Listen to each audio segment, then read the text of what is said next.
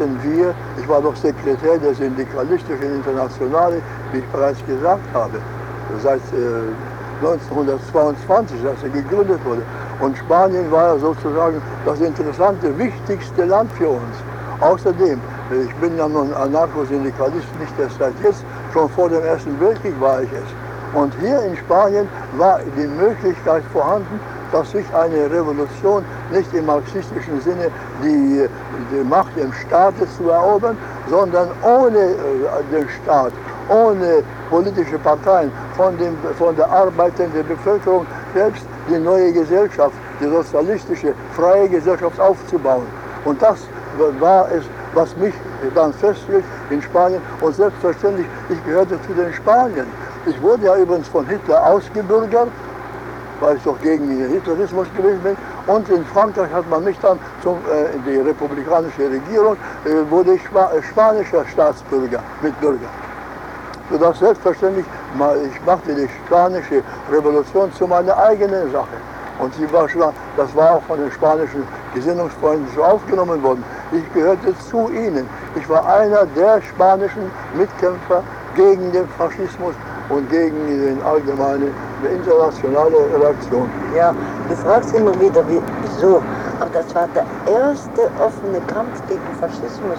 Und die Idee war, was ja auch alle glaubten, hier werden wir, ist der erste Punkt, wo der Faschismus geschlagen wird, dass wir zurückkehren auf, auf Deutschland, auf Italien, auf Ungarn, auf Polen.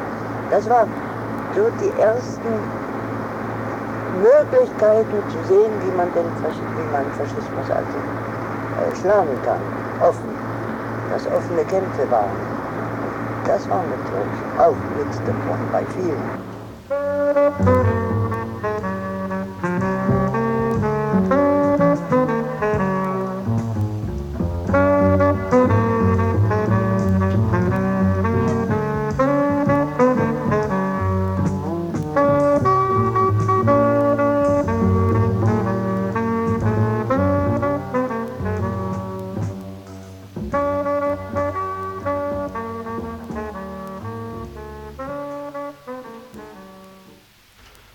Das war ein Ausschnitt aus dem Anfang des Films Die lange Hoffnung, Erinnerungen an ein anderes Spanien mit Clara Thalmann und Augustin Souchy.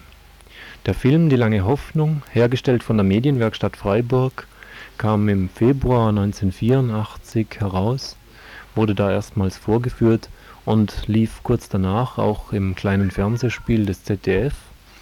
Und bereits damals hatten die Medis angekündigt, dass sie vorhaben, eine Broschüre herauszubringen als Ergänzung zu diesem Film, und zwar eine Broschüre mit jenen Interviewtexten, die sie im Film nicht verwenden konnten. Die Medis waren nämlich damals, als sie diesen Film hergestellt hatten, unterwegs in Spanien mit Augustin Souchy und Clara Thalmann und haben dort sehr viele Interviews geführt mit den beiden, aber auch mit Leuten, die die Zeit des Bürgerkriegs in Spanien miterlebt haben und Leuten, die seither die gesellschaftlichen Veränderungen bzw. die Entwicklung in Spanien erlebt hatten. Daraus haben sie dann 30 Stunden Filmmaterial mit nach Hause gebracht und aus diesen 30 Stunden einen eineinhalb Stunden Film gemacht. Eben die lange Hoffnung, die inzwischen auch als durchaus eindrucksvolles Beispiel gilt für Geschichtsschreibung oder Geschichtsverfilmung in diesem Fall. Aus der geplanten Broschüre ist mittlerweile ein Buch geworden. Ein Buch mit über 200 Seiten, das in den letzten Tagen erschien und zwar im Trotzdem Verlag und das letzte Woche in Freiburg von, den, von der Medienwerkstatt präsentiert wurde. Was der Inhalt des Buchs ist, erzählt Pepe von der Medienwerkstatt selbst. In dem Buch sind am, am Anfang äh, sehr typische, sehr schöne Zitate dessen, was Anarchismus heißt. Die Prinzipien des Syndikalismus, weil in Spanien fast alles Anarchosyndikalisten sind. Also zum Anarchismus gibt es verschiedene Strömungen, äh, die, die politisch sich abgrenzen. Danach gibt es so ein paar Texte zum Verständnis, beziehungsweise wie hier in der Bundesrepublik Geschichte bewältigt wird. auch die des Spanischen Bürgerkriegs, nicht nur der eigenen. Und dann zwei ausführliche Biografien von Clara und Augustin, weil auch das haben wir festgestellt, ist nicht so allgemein voraussetzbar, dass Leute wissen, wer die beiden eigentlich sind. Und der Film hat äh, sich an einer bestimmten Phase einfach dafür entschieden, die, die Linie nicht in analytischen zu suchen, also das heißt nach Spanien zu fahren und Dinge aufzudecken, die bis dahin nicht aufgedeckt waren, sondern wir hatten uns einerseits zur Aufgabe gemacht, den Begriff des Anarchismus, der oft gleichgesetzt wird, hier zumindest mit Terrorismus oder Pistoliero in Spanien, sondern das war die eine Aufgabe, so eine Rehabilitierung dieses Begriffs zu machen, die Ernsthaftigkeit auch, sagen wir mal, einer politischen Richtung deutlich zu machen. Zum anderen haben wir uns ziemlich schnell entschieden, eben nicht auf historische Fakten zurückzugreifen, sondern an den beiden Menschen zu bleiben. Weil äh, auch das hat uns zu der Zeit eigentlich bewogen, einen Film zu machen, unsere eigene kurzlebige Art von Politik, die wir machen, diese Wellenbewegung von Anti-AKW-Bewegung oder diese kurzzeitigen Eruptionen von Kämpfen auf der Straße. Und da gab es dann Leute, die einfach auf eine Geschichte zurückblicken können, auf eine Kontinuität von politischen Kämpfen. Eigentlich so eine Geschichte einfach eine eigene Politik ein Leben lang treu geblieben sind und nicht irgendwelchen äußeren Faktoren abhängig gegenüber waren. Und das hat uns fasziniert und wir wollten wissen, warum eigentlich, was steckt dahinter. In dem Buch sind dann sämtliche, also die Voraussetzungen, die Biografien und dann wird die ganze Reise nochmal erzählt. Und zwar aus der Sicht, der subjektiven Sicht von uns, was uns getrieben hat, was wir gesucht haben. Und sind die Dokumente, die Interviews, die wir gemacht haben, die sehr spontan entstanden sind zum Teil, weil die Spanier eine sehr, also auch gerade die spanischen Anarchisten eine sehr offene Art haben, nicht lange fragen, wer bist du, woher kommst du, was kriege ich, sondern wenn du halt hinkamst oder so, waren sie einfach offen für Fragen und haben sehr viel erzählt aus der ganzen Geschichte, weil sie auch 40 Jahre lang darüber nicht reden konnten und durften, auch heute noch sehr gefährlich ist. Wir haben dann die Dokumente, im Film sind sie ja nur fragmentarisch drin, auch wieder aus dramaturgischen Gründen beziehungsweise auch inhaltlichen Gründen, weil wir hatten 30 Stunden Material und 30 Stunden Film guckt sich niemand an. Und äh, so mussten wir die Sache also auf anderthalb Stunden runterkürzen und haben dadurch natürlich auch nur bestimmte Passagen aus den Interviews übernehmen können. Jetzt waren die ganzen Interviews aber transkribiert von Film runter auf Papier und wir haben halt gedacht, es wäre zu schade, dass das einfach nur liegen bleibt bei uns im Archiv. Und haben dann in dem Buch auch so, sind im Buch dann so verfahren, dass wir die Interviews so dokumentarisch benutzt haben wie im Film auch. Also wir haben da nicht dran, viel dran rumgefeilt, dass wir gesagt hätten, so wir müssen eine indirekte Rede schreiben oder sprachlich aufeinander beziehen oder so, sondern sie sind einfach dokumentarisch so abgedruckt, allerdings jedes Mal durch diese Reiseerzählung eingeleitet, bis der Bogen oder die gespannt, also die, das, was es zusammenhält, unsere Reiseerzählung. Und danach gibt es eine persönliche Erinnerung an einen Freund, das ist eine Geschichte auf Augustin Sushi, der kurz nach dem Film ein halbes Jahr gestorben ist.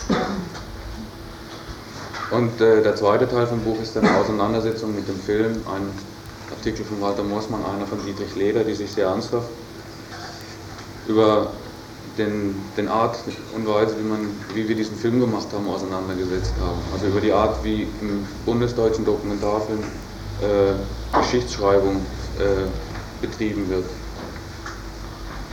Und hinten, für alle die, die äh, quer einsteigen wollen oder Interesse daran finden, eine sehr, sehr ausführliche Literaturauswahl über Bürgerkrieg und Revolution in Spanien und eine ebenso ausführliche Filmografie zu allem, was es im Spanischen Bürgerkrieg gibt. Also der Grundgedanke war eigentlich da, so ein, so ein, ist ein starker Gebrauchswert von dem Buch, dass jemand, der Interesse über, über den Film kriegt, dann einfach Möglichkeiten hat, da ein bisschen quer zu machen und sich zu vertiefen. Augustin Souchy kam damals 1936 nach Spanien, weil er bei einer Massenveranstaltung der Lokalföderation der, der Anarcho-Syndikalisten eine Rede halten sollte. Zu dieser Rede kam es dann zwar nicht, weil in, gerade in diesen Tagen der Bürgerkrieg ausbrach, aber er blieb dort, um sich aktiv am Kampf gegen die Faschisten zu beteiligen. In diesen Tagen, im Juli 1936, beschrieb Suchy die Situation in Spanien damals in einem Brief an Emma Goldman. Dieser Brief ist im Buch wiedergegeben und wir spielen einen kurzen Auszug. Die Nacht verging ruhig. Die Faschisten waren gewarnt, sie schlugen nicht los. Noch nicht. Wenigstens nicht in Katalonien. Aber im Baskenlande und in Madrid soll es zu Aufstandversuchen gekommen sein. In der Hauptstadt gab es Zusammenstöße zwischen den regulären Truppen und der Guardia de Assalto. Letztere sind Landsknechte, sie verteidigen den, der sie bezahlt. Das ist heute die Volksfrontregierung. Aber morgen kann es die faschistische Regierung sein. Die Soldaten der regulären Truppen haben den Ausschlag gegeben. Sie sollen sich gegen ihre eigenen Offiziere gewandt haben. Dadurch brach der Putsch zusammen. Mehrere Offiziere flüchteten ins reaktionäre Baskenland. Dort ist der Herd der Reaktion des Klerikalismus, des Faschismus. Das alles verlautet nur gerüchteweise, denn die Zeitungen sind zensuriert. Aber Gerüchte spielt, spielten hier eine große Rolle in den politischen Ereignissen Spaniens während der letzten Jahre. Sie sind die Hefe, die den revolutionären Most zur Gärung bringt. Das war ein Brief von Augustin Souchy. Clara Thalmann, die auch mit war auf der Reise nach Spanien und mit äh, die Hauptrolle spielt in dem Film Die lange Hoffnung. Clara Thalmann kam auch mehr oder weniger zufällig 1936 nach Spanien. Sie gehörte in der Schweiz einer kommunistischen Parteiopposition an, die sich von Stalin-Kurs in der Sowjetunion distanzierte. Und sie war unterwegs 1936 zu einer Spartakiade, die als Gegenveranstaltung zur Nazi-Olympiade in Berlin in Spanien stattfinden sollte. Stattdessen brach aber der Bürgerkrieg aus. Clara Thalmann kam trotzdem über die Grenze und versuchte sich auch gleich an den Kämpfen gegen die Faschisten zu beteiligen. Und in einem Brief an Fritz Bruppacher vom August 1936 beschreibt sie auch ihre erste Begegnung mit Augustin Souchy einige interessante bürokratische Einzelheiten, die wir erlebt haben auf der CNT. Wir wollten fotografieren. Dazu hat uns die BUM die Autorisation erteilt. Bei den Barrikaden der CNT ließen sie diese Autorisation nun nicht gelten. Sind wir zur CNT gelaufen, dort ließ man uns an eine bekannte Größe vor, Sushi. Er begehrte mal vorerst auf, dass er keine Zeit habe, sich damit zu befassen und holte sich eine Sekretärin, die das erledigen sollte, erzählte ihr die ganze Sache und führte uns und sie in ein anderes Büro. Dort erklärte er die Sache noch einmal. Wir zeigten ihm den Ausweis der Sozialistischen Jugend Schweiz.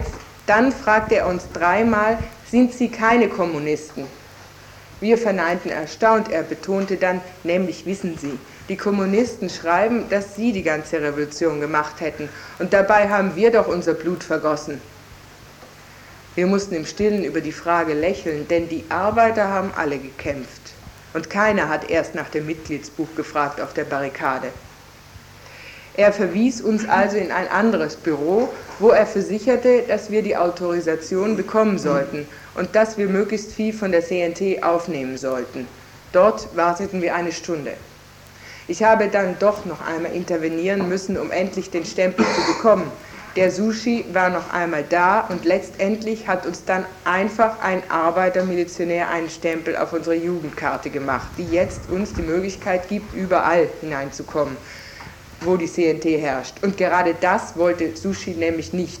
So geschehen amüsante Dinge, die uns überall erzählt werden, eine unheimlich ungeschickte Bürokratie. Soweit ein Ausschnitt aus einem Brief von Clara Thalmann.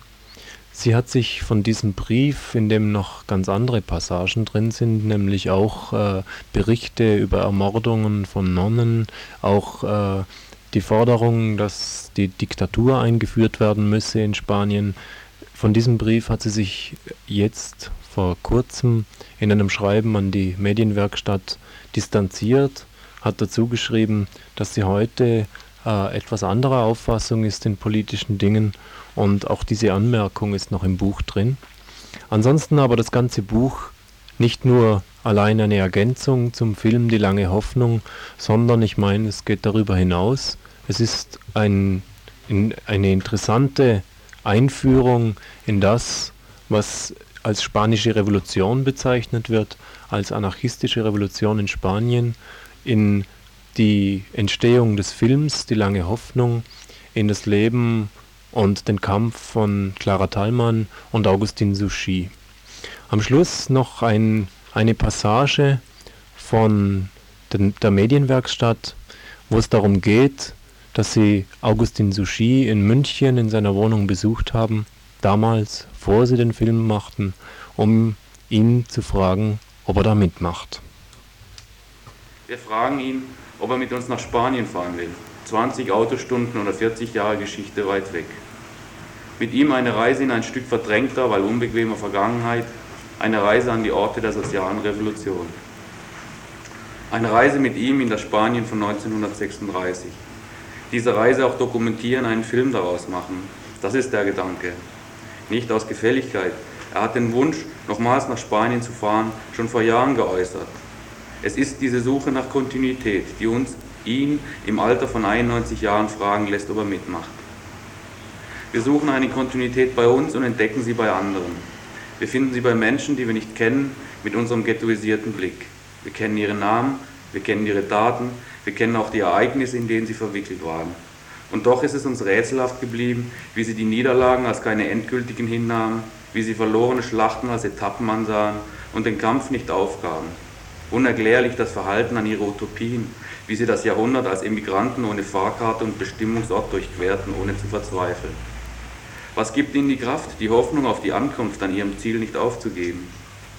Was waren das für Ereignisse, die Kräfte für ein ganzes Jahrhundert freisetzten? Und was ist davon noch übrig? Wer konnte im Spanien Francos an seine Ideen festhalten? Was überdauerte die Zeit des Schweigens und was ist noch zu erfahren von der Kollektivierung, ihren Schwierigkeiten, ihrem Alltag? Und wer ist überhaupt noch zu finden?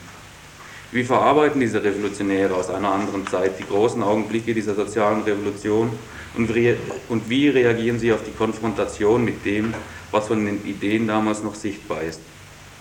Auf was wir uns einlassen wollen, sind die offenen Fragen an diesem Abend in der Kneipe. Das Suchen einer Kontinuität und einer eigenen Geschichte, die wir bei uns selbst vermissen und bei anderen Generationen zu entdecken hofften. Dass wir nicht finden werden, was wir suchen, ist eine Sache. Dass wir Enttäuschungen erleben, eine andere und dass wir dadurch auf Schwerwiegendes hingewiesen werden, das uns anfänglich nicht in den Sinn kam, noch eine ganz andere. Augustin Sushi zögert nicht lange, als wir ihn fragen, ob er uns begleitet.